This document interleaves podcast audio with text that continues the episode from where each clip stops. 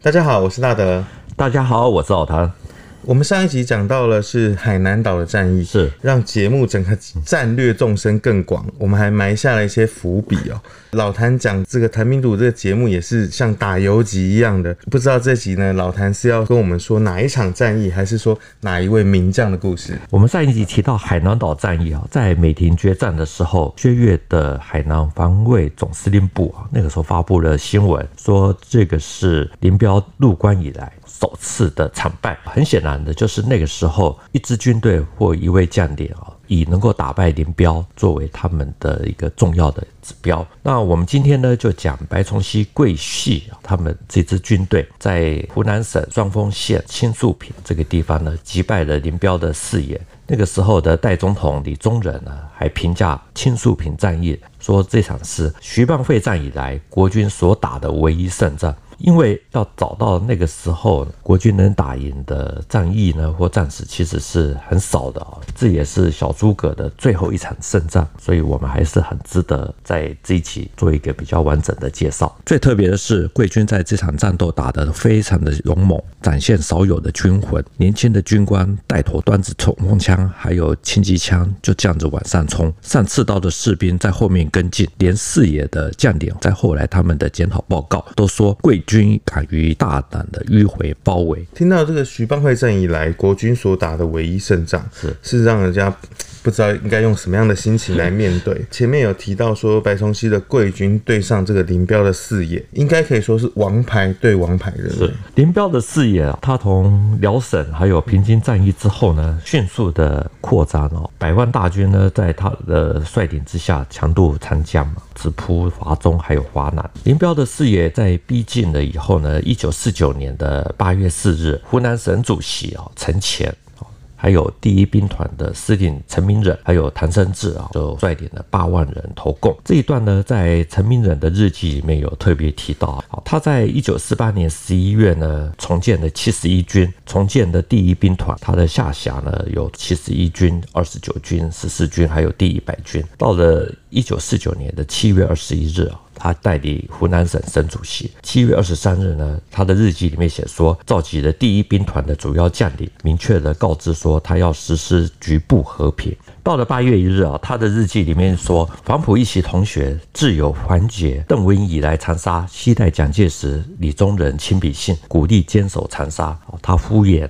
送礼以后就把他们送出境。至于陈明仁，他的自传里面啊写得更具体。他说蒋介石要他死守长沙，如果真的守不住，那就退往湘西。总之呢，四平街战役之后呢，陈明仁我们知道他是被拔掉，这次他就不再死守。到了八月四日，他与陈潜啊就领衔通电。接下来呢，就轮到白崇禧登场。而这一段呢，非常的有意思啊。最主要的就是在湖南的战场，几位涉及到的将领，过去其实。曾经都交手过，特别是在东北的四平街。有看过前几集的观众一定都知道，“死守”这个名词出现的频率非常的高。这次又来了。不过呢，老谭提到这个湖南战场上面的将领，其实都是跟。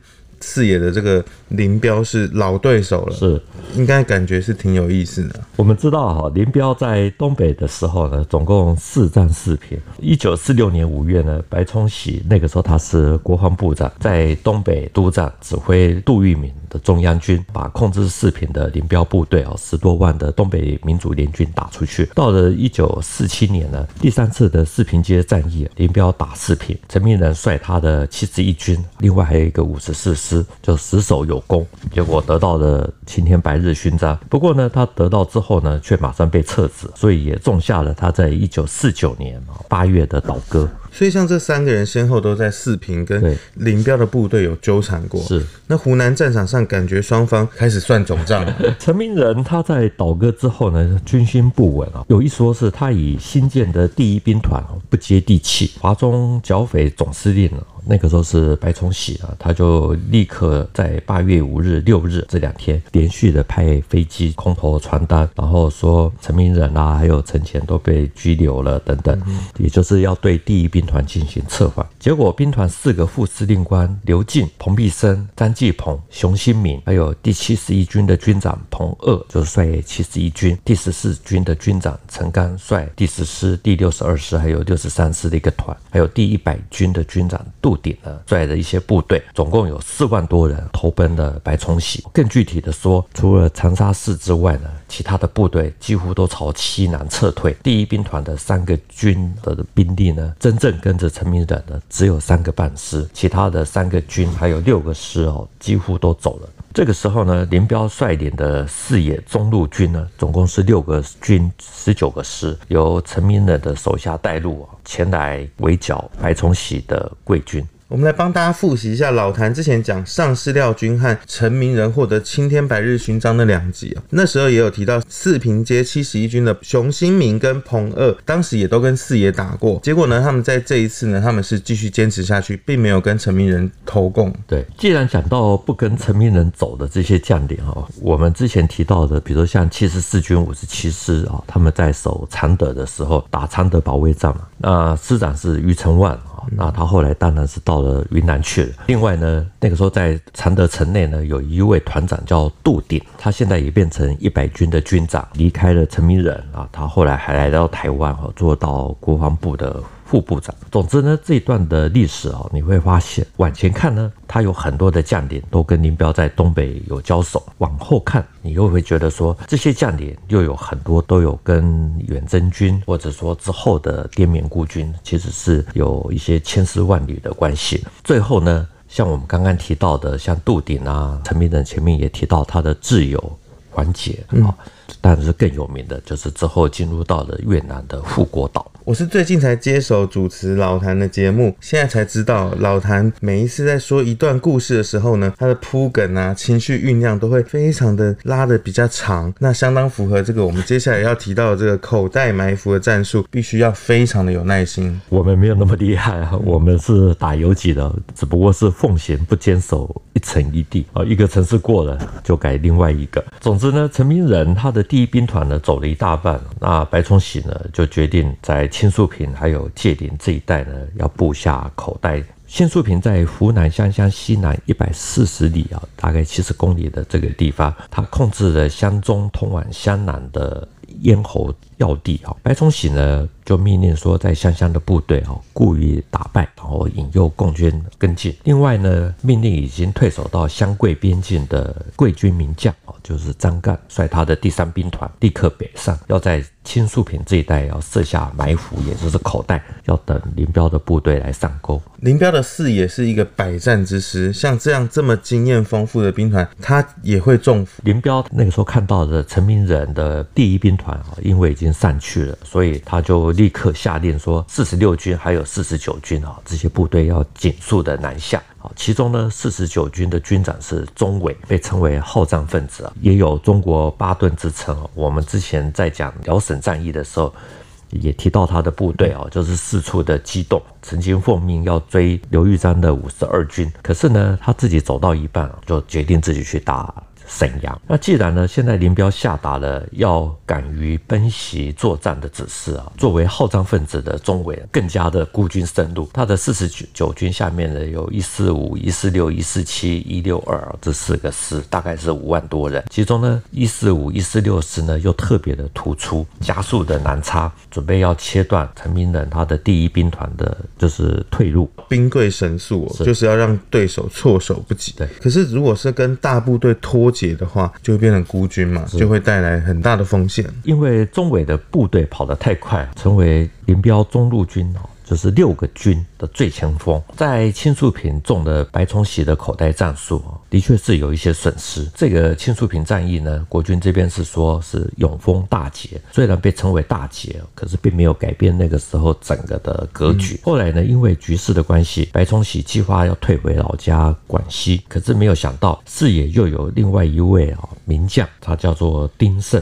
他的四十五军呢，有一个师又一次的，就是也是太冒进了，结果又被白崇禧的部队合围。这个时候，林彪他就很果断的下令所有的军都全部压上去，在恒保公路呢就打败了就是贵军的主力。那白崇禧呢，他的二十多万的部队呢，就因为丁胜的这个事呢。被打乱了整个撤退的计划，从此他的主力第七军就失去了战斗力。所以呢，有人把青树坪战役视为恒宝战役的一部分哦，但也有人把这两者切开来看。不管怎么样子呢，就是如果我们要说白崇禧的，或者说四野在湖南的战斗，这两个战役。都一定要提，而且事实上都还是有一些关联。看样子哦，这个大战一触即发，一边是林彪要下达敢于奔袭作战的指示，对，我们看到还有包括急先锋、好战分子钟伟率军追击。另外一方面呢，是小诸葛白崇禧他布下的口袋陷阱。这两个人呢，在东北还有对抗过，共军要南下湖南，应该就是关键中的关键。在七月初哈，华中军政长官白崇禧呢，他就召开了湘桂联席会议。到了下旬的时候，国防部那个时候做出了保卫长沙、衡阳的决策，要求白崇禧还有陈明仁要守卫长沙还有衡阳，确保华南的前哨。那个时候呢，报纸还有社论论长衡的保卫战，提到长沙现在受到威胁，长沙如果不守，衡阳就危险；如果这些都失守了，那么广西还有贵州都危险。那民国三十三年的时候，日军从长沙、衡阳直接南下，这个是。前车之鉴，最重要的是长沙、衡阳位在广州还有桂林的中间。长沙如果还在手里，共军如果要南下广州，多少会有一些顾忌。那对于抗战的这一段呢，如果有兴趣的朋友，还是可以看一下我们之前讲的范先觉衡阳保卫战。在抗战的时期啊，对湖南的战略位置，我们已经特别把它划重点。就是那现在回到这个国共王牌军的对决，老谭应该还有不少的秘辛可以告诉我们。那现在呢，是因为陈明仁。他在八月四日倒戈之后呢，第一兵团大部分都叛离陈明仁嘛。那本来就已经在衡阳指挥的白崇禧，他命令的自己的第三兵团，好保庆。衡阳这边前进，要作为侧翼，而且命令陈明仁的好朋友黄杰接湖南省的省主席。因为这个时候呢是入暑，从北方南下的四野部队啊，很多人水土不服，因为他们都没有遇过这么热的天气，就纷纷的病倒。以四十九军来说呢，六月底从湖北天门南下以后呢，两个多月有一万三千多人病倒。林彪他下令休整哦，要搞兵强马壮运动。只是说林彪再怎么样都没想到。陈明仁的第一兵团会有那么多的部队脱离哦，所以他只好下令四野的四十六军、四十九军快速的追击。其中呢，四十九军一四五师、一四六师要加速的南进。临阵倒戈的部队其实没有像林彪他预期的来讲这么的数量这么多，是。所以呢，相较于林彪的迅速反应，白崇禧这边呢，应该也有做好万全的准备。对，所以在衡阳五桂林总部的军事会议上面呢，白崇禧知道四十九军。军一四六师那个时候他特别突出之后呢，啊就做出部署，这个要在湘西的浚阳东北呢布置一个口袋。他先用一个小部队啊，在那边故意的阻击，然后把一四六师吸引进来，然后呢集中主力哦。就就是他们的王牌第七军，还有七十一一七二师，还有第四十六军的二三六师，哈，就是从两侧来迂回，准备要在青树坪这个地方要把对手全部都歼灭。至于呢，四野的一四六师呢，他们是沿着湘乡到宝庆的公路哦。就是这样一路的前进，在八月十四日呢，一四六师攻占了永丰，也就是现在的双峰县。他歼灭了桂系的第三兵团呢，这一支小部队就继续的前进。不知道白崇禧在这边设下口袋的一四六师呢，在八月十五日，他们已经抵达了青树坪。他师长呢是王魁先。他决定要继续的追击。到了十六日，一四五师也到了青树坪一带啊。他们发现到说，哎，左翼有桂系的第七军啊一个师准备，然后他们就准备要跟一四六师一起来合围，把他们给歼灭。不料到了十七日，突然间出现了三个桂军的师啊，他们就判断说，哎，桂军的主力出动了啊，情形不太对，所以准备要在晚间的时候撤退。可是桂军呢，这个时候不给时间，在四架飞机还还有二十多门的大炮的火力支援下，从下午一点就开始攻击。那个时候的中央日报还说，在当天的作战，一四六师就已经有百分之七十被围歼。所以这场实际的战斗过程，应该比报纸上面的文字来讲更凶猛惨烈一些。根据白崇禧的说法，贵军预先设下了适量的部队，至于多少他没有说。那潜台词的意思是说不会太多。那实际的操作呢，其实是动用了第三兵团的两个军啊，就是我们说的第七军还有第四十八军。而且是在第三兵团的司令哦张干的下令之下，他们是在十七日一次性的发动攻击，不留任何的预备队。这次的战斗呢，有一处非常的特别啊。通常呢，国军如果在作战的时候，除非是迫不得已，或者不会去组织军官队啊来冲锋。可是呢，在大陆出版的《血战青树坪》啊这本书，他引用的四野老兵的说法，说是战斗一开始的时候就看到青年军官领头冲锋，他们不带钢盔。只有戴那个大盖帽，也不用刺刀，还有步枪，哈，这些都不算，而是端着冲锋枪，还有轻机枪，就直接这样冲上来。他们身上呢，还背着这些装着子弹的这些梭子，也就是弹夹，打完一个换一个。他们之后呢，才是一般的士兵端着。站着刺刀的步枪开始冲锋。我们看到他像这样子，军官冲在前面，整个部队的士气应该就是被带得很高啊。是，那一般兵就会更敢往前冲。对，所以就不太会害怕。没错。所以呢，在塔子山高地哦，贵军冲锋了三十七次哦。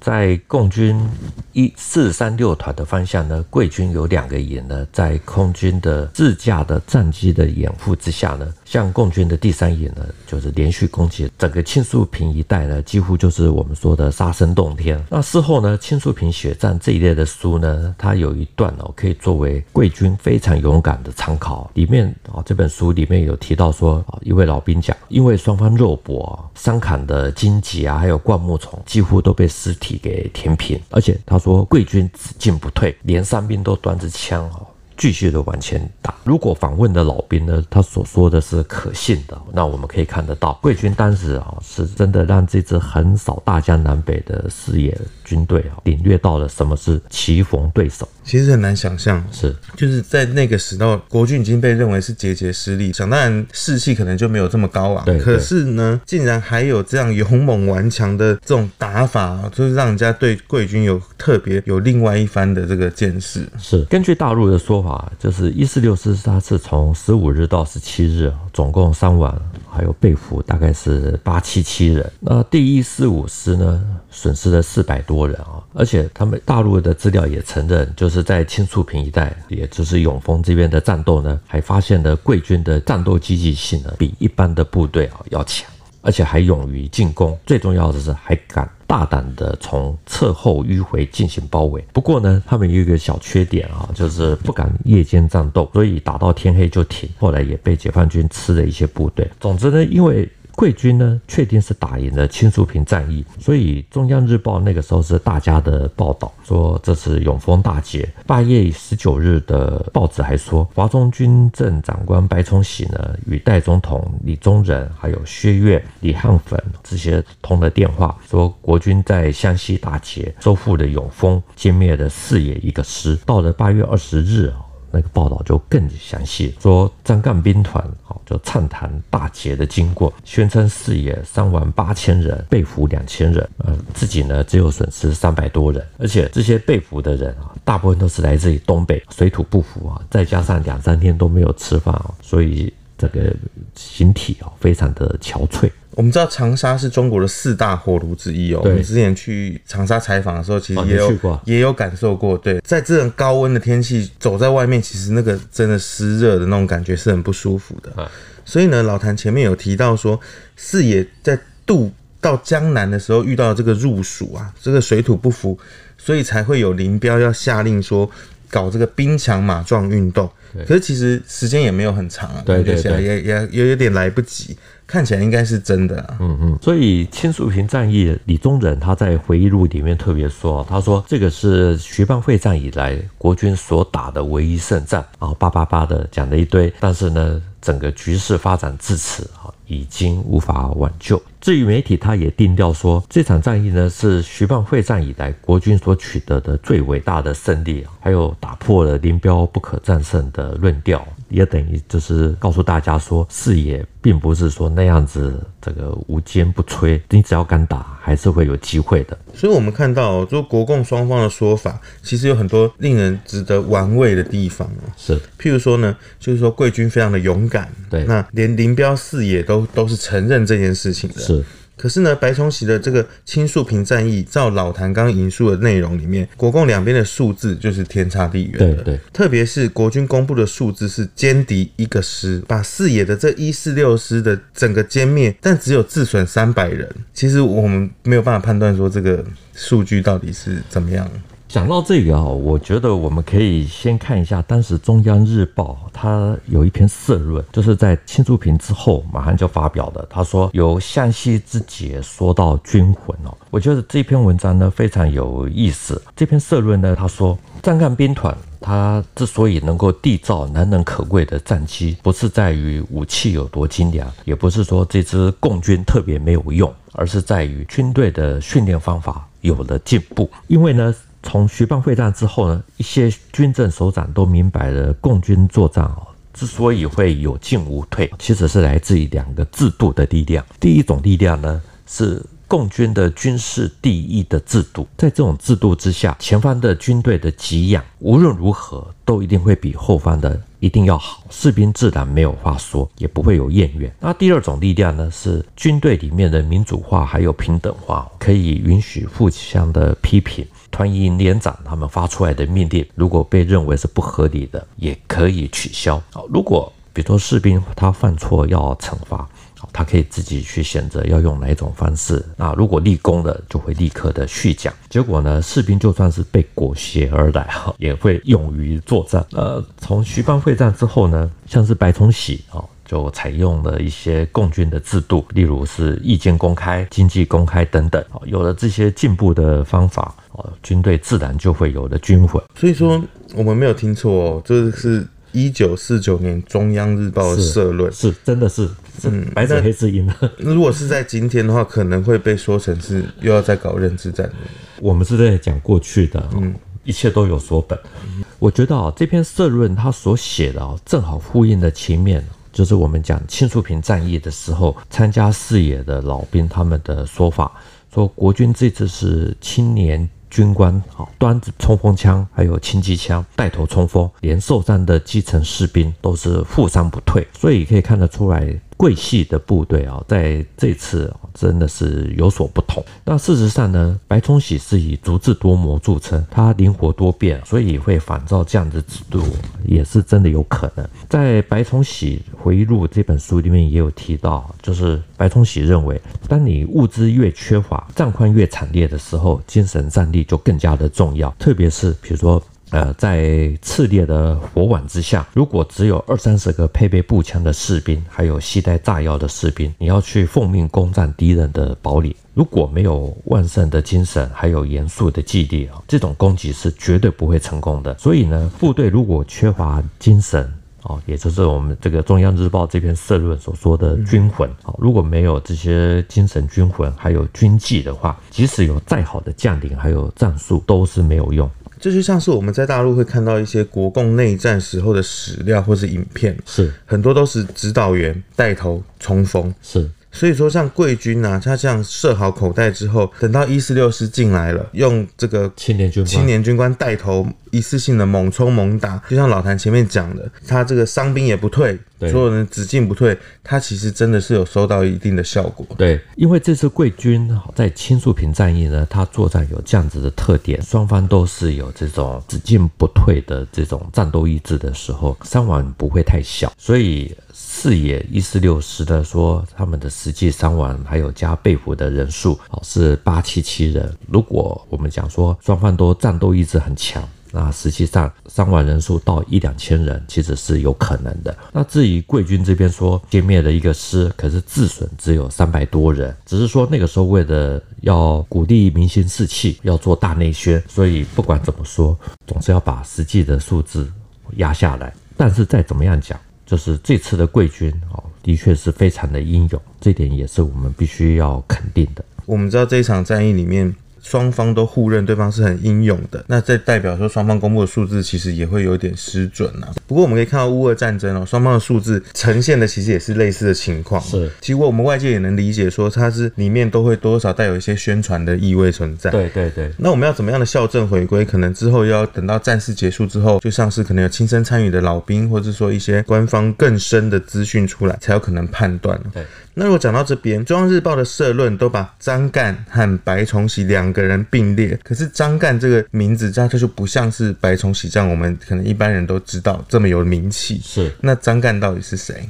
张干是桂系的名将哈，这位将军呢，他是以迷信著称，后来被俘啊，在功德林里面呢，都还要抱着罗盘不换啊。他连行军布阵哦，都是要看罗盘，所以被称为罗盘将军。在青树坪血战哦，这些书里面都有提到，就是桂军在发起攻击的时间是下午一点，因为这是这位将军呢站在高地，用望远镜瞭望了之后，然后再看看地图，再用罗盘精算出来的时间，甚至于呢，他连。解放军啊，就是一四六师会怎么退，都用罗盘先预先把路线算出来，所以真是非常的令人难以想象。这真的是很难以想象。是但我觉得，如果把堪舆之术用在这二十世界战场上面，如果真的还走得通的话，其实可能有连接到一些老祖先的智慧啊。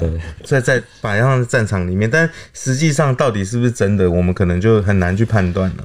其实，作为一位将领哈，知天知地哈，知人，这一定是要具备的。只是说你要用到什么样程度。就像我们之前在讲到胡琏，就我所知，他也懂一点堪舆之术。